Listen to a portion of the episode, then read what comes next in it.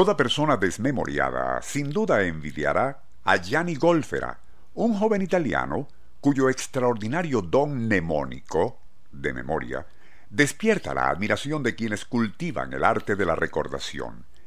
Él puede recitar, de memoria por supuesto, cerca de 260 textos de filosofía y recuerda los nombres de todas las personas que ha conocido desde que solo tenía un año.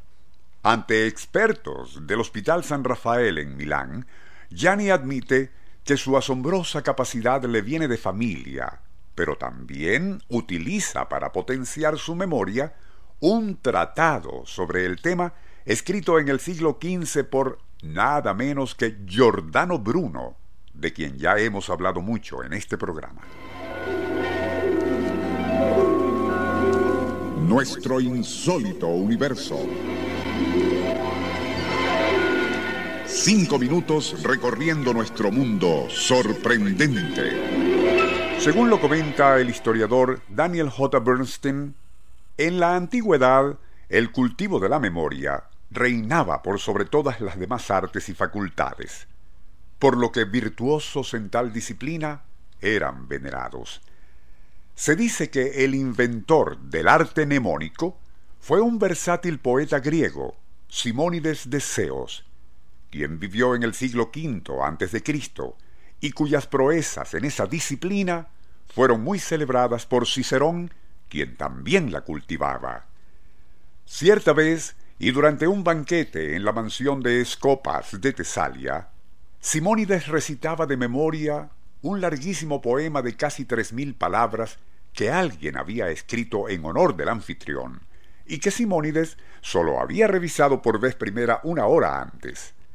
En eso estaba cuando fue interrumpido por un mensaje urgente de alguien que necesitaba entregarle una encomienda de suma importancia. Mientras él atendía nada menos que a Castor y Pollux, quienes le traían unas piezas de oro como pago a un servicio que les había prestado, ocurrió algo terrible. El techo del gran salón donde el acaudalado Escopas celebraba su banquete súbitamente se derrumbó aplastando a todos los presentes. Posteriormente, cuando autoridades y parientes de las víctimas intentaban identificar los cadáveres para darles sepultura, fue literalmente imposible hacerlo por la forma como habían quedado.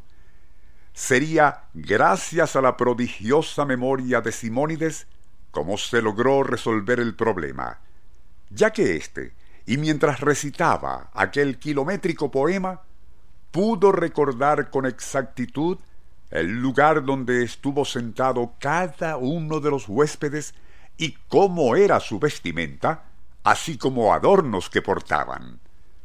También es un hecho histórico que Séneca, el viejo, y quien vivió hasta el año 57 de la era cristiana, poseía una retención tan fenomenal que, y durante sus clases de retórica, solía impresionar a los alumnos pidiendo a cada uno de ellos, que sumaban doscientos, leer en voz alta algún verso de cuatro líneas.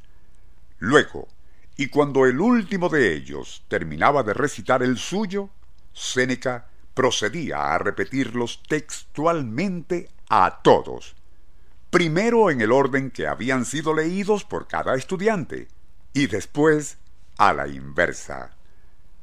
Mozart, con solo mirar cualquier partitura por compleja que fuese, podía luego ejecutarla impecablemente y en su totalidad de memoria. Se ha dicho que la capacidad para recordar y retener es solo cuestión de proponérselo y concentración, y ello es indudablemente cierto.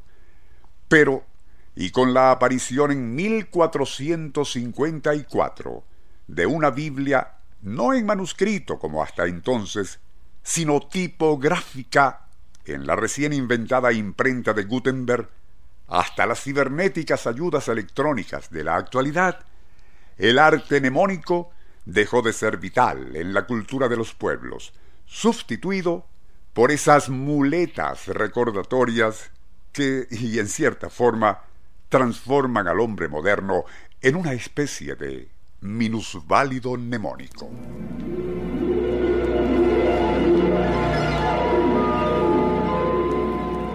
Nuestro insólito universo. Email insólitouniverso.hotmail.com Autor y productor Rafael Silva. Operador José Soruco. Les narró Porfirio Torres.